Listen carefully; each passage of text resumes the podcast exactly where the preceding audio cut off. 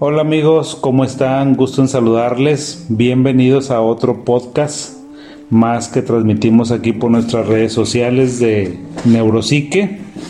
Ya saben que nosotros somos un grupo de eh, personas, de expertos en salud mental, en salud emocional, que tratamos tópicos relacionados con nuestro quehacer, que como se podrán imaginar, pues la salud mental está inmersa en todo el quehacer del humano, hasta en las compras.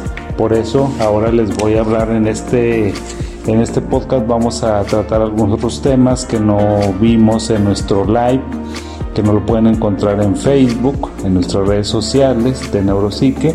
Ahí está un, un live que hicimos esta semana relacionado con el tema, con el tema de adicción a las compras. Y ese va a ser nuestro tópico del día de hoy. Uno de los temas que quiero empezar, con el que quiero empezar es por qué compramos y compramos y cómo podernos detener. Fíjense, la prevalencia de este trastorno de compra compulsiva, eh, por sus siglas en inglés CBD o la oniomanía, afecta al 8 a 16% de la población. Hay estudios a nivel, esto es en, en el Reino Unido, pero hay estudios globales que hablan de una prevalencia de alrededor del 5%, cercana al 5%. Entonces varía seguramente por los parámetros que toman en cuenta. Dice que cualquier adicción, incluida la adicción a las compras, es una forma de cambiar o evitar las emociones.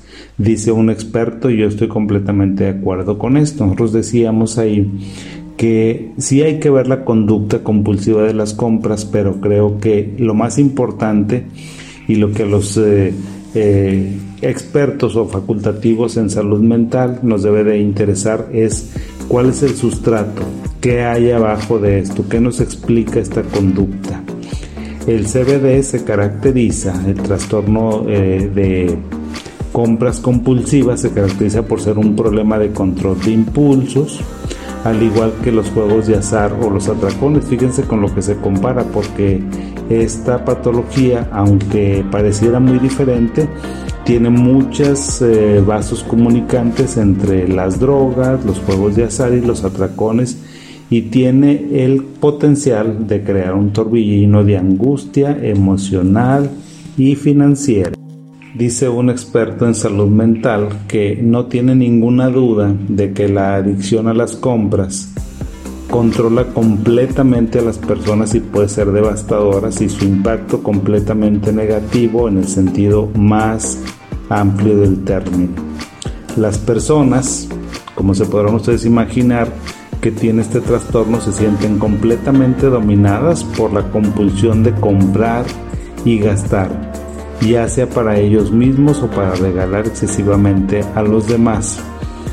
El tiempo y mucho menos el estrés emocional involucrado en la búsqueda en línea, el desplazamiento en las redes sociales, las visitas a tiendas, los malabarismos con las facturas, con las tarjetas de crédito, la ocultación de las compras a la familia, la devolución de bienes esto que les acabo de comentar amigos pues son algunos de los síntomas, algunas de las características clínicas que tienen estas personas que padecen este terrible trastorno de adicción y las consecuencias como ustedes se podrán imaginar pues son devastadoras. Son devastadoras para la persona, para la familia, para el entorno, para todo, porque por ejemplo, tal vez lleguen a tener una gran deuda que no se habían dado cuenta que tenían, o sea, no cayeron en cuenta porque fíjense, esta es una situación que empieza muy imperceptiblemente y las personas muy pocas veces tienen conciencia de lo que en lo que se están metiendo hasta que ya tienen el agua literalmente como se dice hasta el cuello porque tienen una gran deuda, tienen un problema bien importante con la familia ya sea con la esposa, con los hijos, con los hermanos, pues evidentemente porque están en un quebranto financiero súper importante. Eh, también hay, una, hay un problema a nivel de eh, lo laboral o de lo académico. Seguramente todo mundo preguntamos, bueno, ¿por qué una persona se puede volver adicta a las compras? Invariablemente, indudablemente que a todo el mundo nos gusta comprar, por supuesto, a mí me gusta comprar también y creo que es una de las como placeres o satisfactores que tiene la vida y creo que llevado por buen camino pues no hay ningún problema. O sea, el ir de compras evidentemente que tiene un efecto muy tangible en nuestro cerebro, fundamentalmente en un, un, neuroquímico, en un neurotransmisor ampliamente conocido en todo lo que tiene que ver con conducta adictiva y compulsiva, que es la dopamina. Eh, esta, esta situación, esta, esta este neurotransmisor se ha visto involucrado en estas personas que tienen un comportamiento adictivo. Lo que se ha visto con la dopamina es que cuando la persona antes de que haga, o sea, todo el proceso, fíjense, de estar buscando lo que van a comprar y a veces ni lo buscan, sino estar con, con esa adrenalina, con ese ímpetu por comprar eh, de una manera descontrolada, desbocada, eh, hace que haya un aumento, una hiperactividad dopaminérgica, una hiperliberación en el cerebro y eso causa una sensación de placer pues muy importante, una sensación de placer casi inmediata y obviamente que cuando terminas de hacer tu compra, cuando si vas a una tienda o si estás comprando en línea, pues cuando haces el clic en línea o bien cuando pagas, eh, todo el placer que tenías se va para abajo. ¿sí? Y entonces necesitas otra vez volver a irte para un subidón de, esta, de, esta, de este neurotransmisor y eso es lo que en un momento dado podría explicar que las personas se vuelvan adictas. Entonces, como nos podremos imaginar, el aumento de dopamina, pues obviamente que va a evocar muchos sentimientos o sentimientos bastante poderosos de recompensa y motivación. Es decir, las personas se sienten súper recompensadas, súper motivadas y eh, por lo general esto permanece equilibrado por el autocontrol y las consideraciones financieras prácticas. Es decir, tiene que haber como un equilibrio entre, oye, qué bien me siento, me compré un traje, qué padre, está bruto, era, el, era lo que andaba buscando. Y bueno, tiene que haber un equilibrio entre eso y tu salud financiera. Cuando se pierde y se pierde reiteradamente y se pierde compulsivamente, podrías estar ingresando, metiéndote a un problema en esta situación. Cuando se desequilibra esta, esta situación, esta armonía que les digo que tiene que prevalecer, pues las personas se vuelven adictas a la sensación que les da el placer de, de gastar y esto se puede convertir en una adicción a las compras en todo el sentido de la palabra, en el sentido más amplio del término. Y cuando nosotros vemos a lo mejor a una persona que es adicta a la cocaína y alguien que es adicta a las compras, su comportamiento se va a parecer muchísimo. No es igual porque uno es un comportamiento físico, un comportamiento de llevarte una sustancia a tu cuerpo y el otro es una conducta que estamos teniendo que también te da una satisfacción plena. Hay unas frases muy padres que me gustan ahora que estaba viendo este tema y una de ellas es dice, cualquier adicción es una forma de lidiar con las emociones y esto es incontrovertible, por lo que para algunas personas, fíjense, comprar es una forma de evitar o de confrontarse con sentimientos negativos o con sentimientos incómodos como cuáles, como la tristeza, el aburrimiento, la apatía, el estrés y la ansiedad que también los mencionamos en nuestro live, que esos eran como las eh, enfermedades o los padecimientos emocionales más predisponentes, más eh, preponderantes en esta situación. Así que hay que tomarse en cuenta. Si eh, una persona cuando está sobrecargado de trabajo, por ejemplo, siente que merece un regalo, ¿a poco no? Si estás trabajando demasiado, dice, no, pues sí me merezco algo. Y entonces se vuelve un poco como dependiente o esperando este golpe de, de pues de emoción, de adrenalina y puede convertirse en un hábito negativo, por supuesto, ¿verdad? Por lo que eh, la respuesta al estrés siempre va a ser comprar algo. Es decir, vas a relacionar que estás estresado con que compres algo para que te sientas.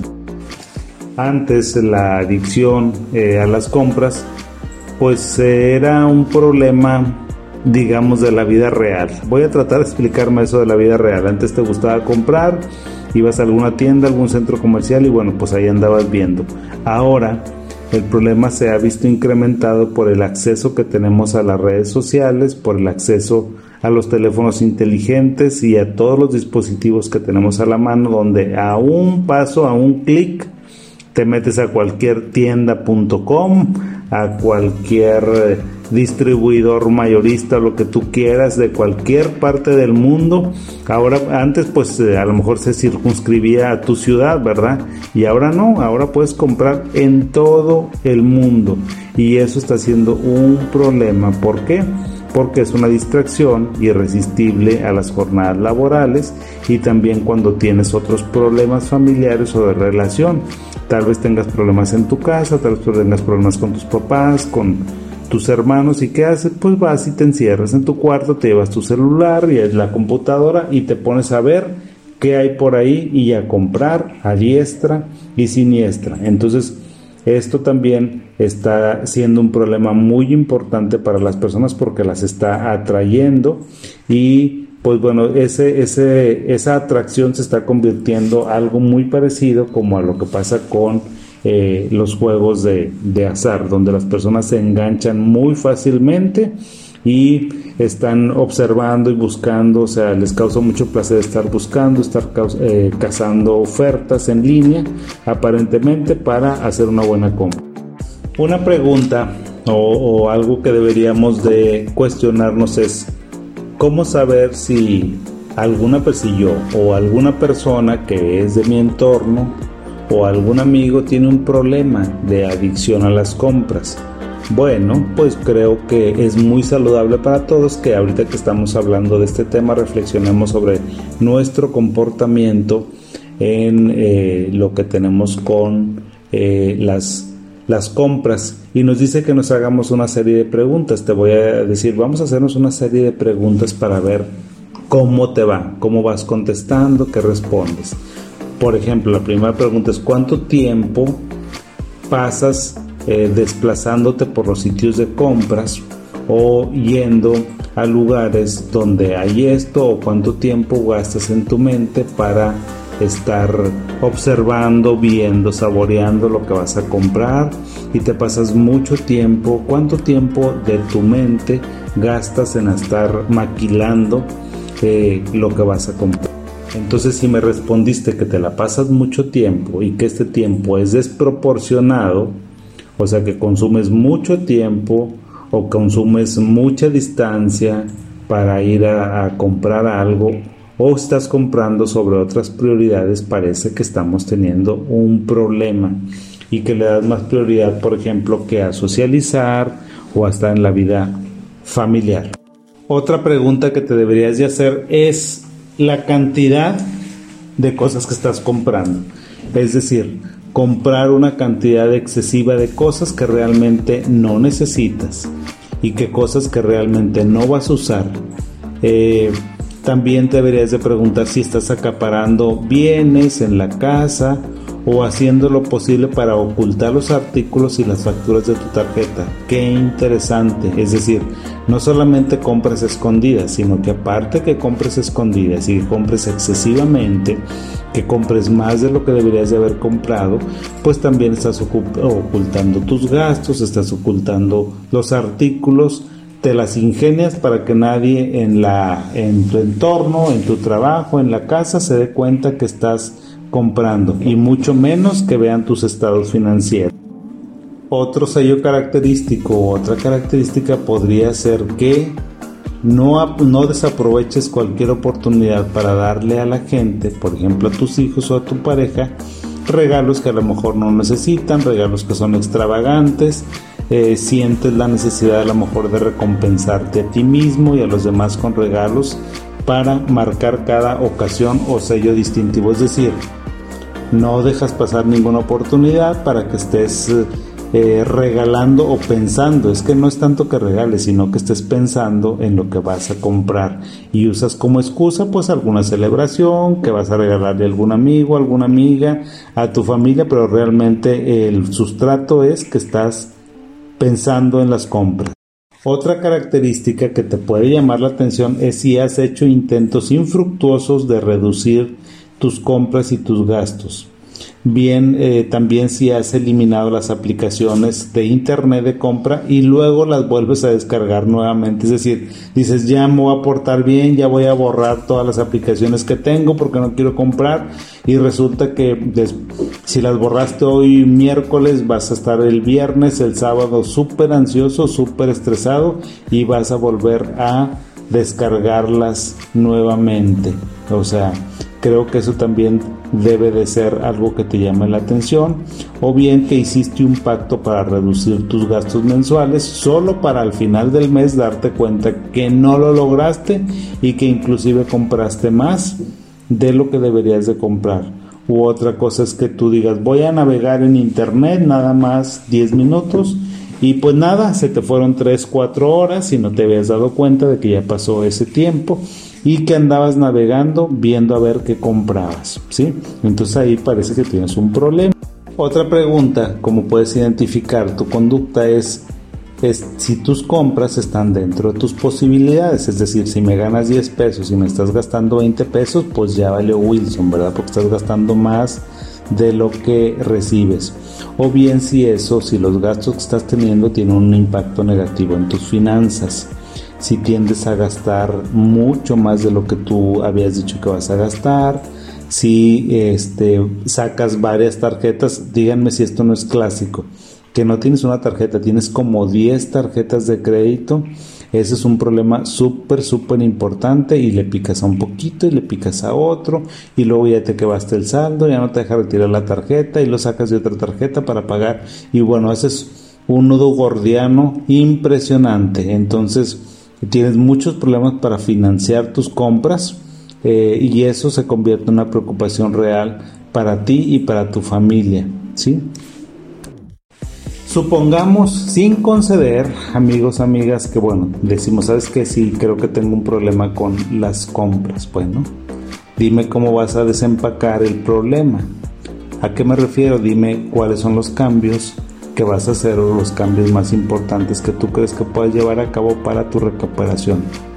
El paso más importante en este, como en casi todo de nuestra vida, es reconocer y aceptar que tenemos un problema y que tenemos un problema importante antes de buscar ayuda para una supuesta adicción. Es decir, no vayas con, no vengas conmigo, no vayas con un psicólogo, con un psiquiatra si tú antes no estás plenamente convencido y consciente de que tienes un problema, porque si no, no te vamos a poder ayudar. Y luego, durante el tratamiento, una combinación de alguna terapia, como ya les había comentado, terapia cognitivo-conductual, terapia de grupo, terapia dialéctica, donde te ayudan a cuestionarte, fíjate, fíjate, todas estas terapias, si algo tienen en común, es que ayuda, es que te van a pedir cuentas a tu mente, te van a pedir cuentas a tu comportamiento. ¿Qué significa eso? Significa que cuando vayas y digas, doctor, ¿sabe que tengo un problema? ¿Cuál es su problema? Pues es que compro mucho. A ver, platícame un poco más. O sea, el terapeuta generalmente va a tratar de entenderte en toda su magnitud lo que te pasa y luego va a empezar a preguntarte, ¿por qué compras? ¿Qué es lo que compras? ¿Cómo te sientes cuando compras? ¿Cómo te sientes con tu familia? ¿Cómo te va? Y entonces a través de este diálogo, de esta conversación, va haciendo que caigas en consideración de lo que te está sucediendo. Entonces, una combinación de alguna terapia eh, es muy buena también cuando eh, si la situación así lo amerita, es decir, si tienes problemas emocionales muy fuertes como depresión, ansiedad, insomnio, si tienes alguna situación médica por ahí complicada, pues bueno, creo que la medicación en ocasiones juega un papel muy, muy importante.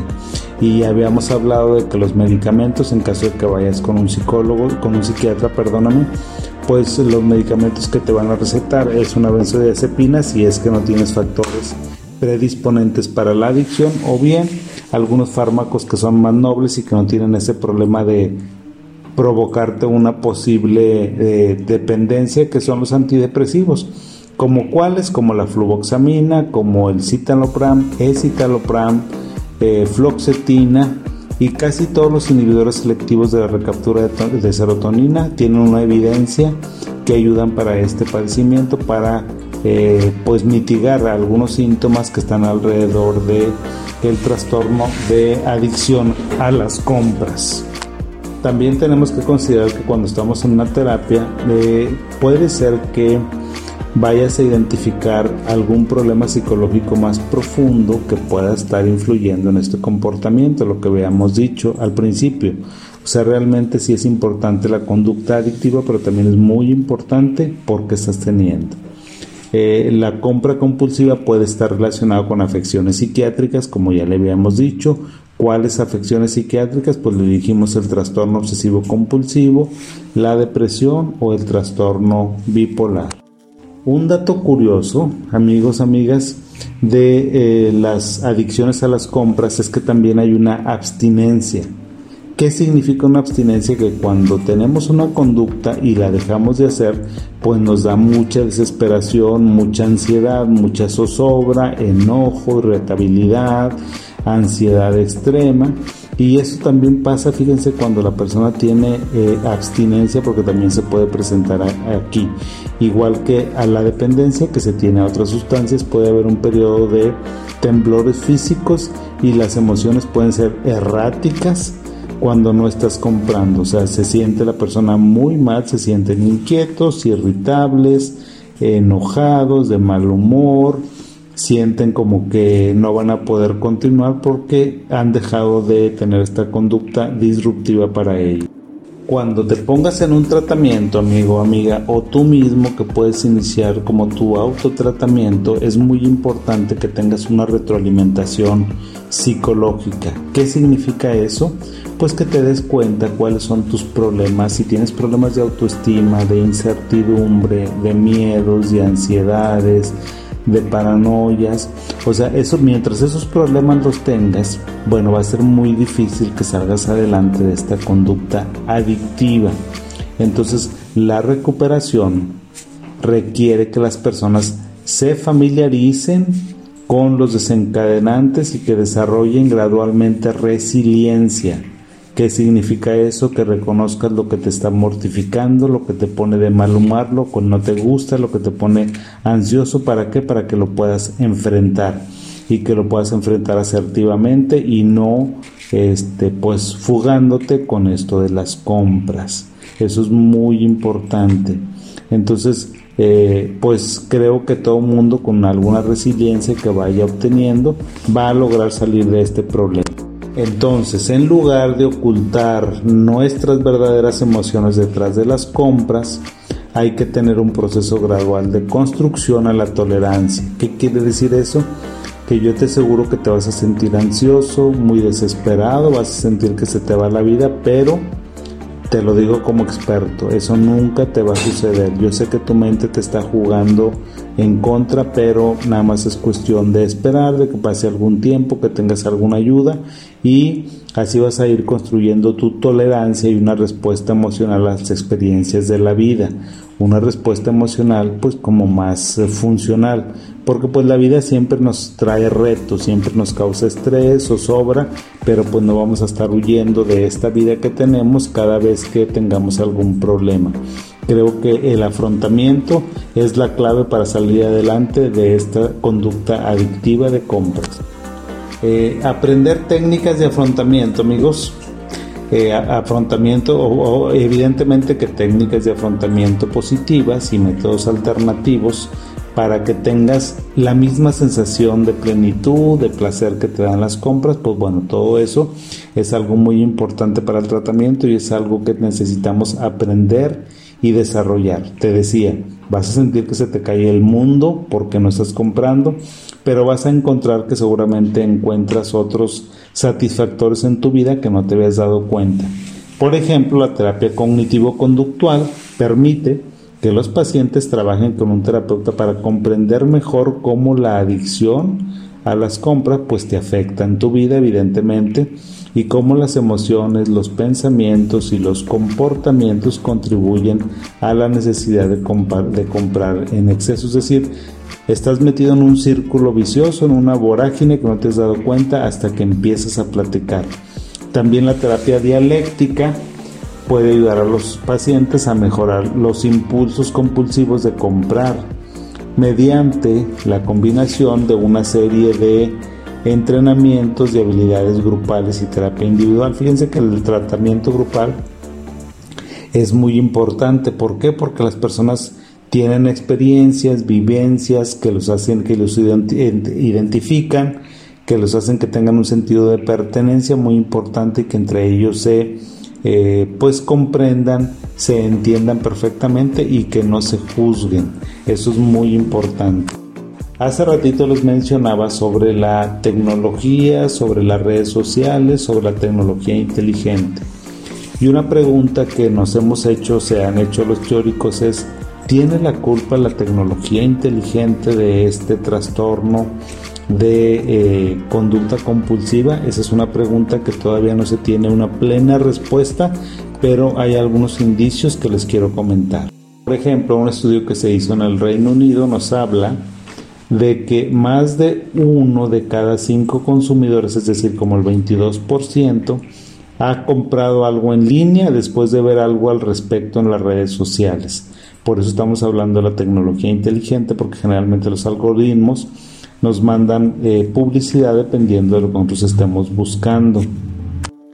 El uso de las redes sociales para comprar en línea pues sigue aumentando, como se podrán dar cuenta, porque tenemos más acceso y esto se ve en personas que son jóvenes, fíjense, más en mujeres y personas que viven en áreas urbanas, como que esos son los grupos a los que va dirigido este tipo de publicidad y estos tienen más probabilidades de comprar algo después de ver publicidad en las redes sociales.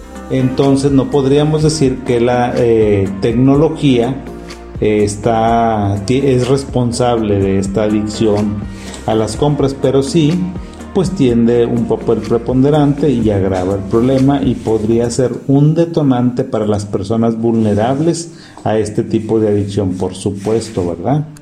Entonces, de tal forma que eh, pues la tecnología inteligente, las redes sociales, el que tengamos acceso a las compras en, en internet a un solo clic de distancia, no deberíamos de satanizarla ni culparla de esta adicción a, las compras.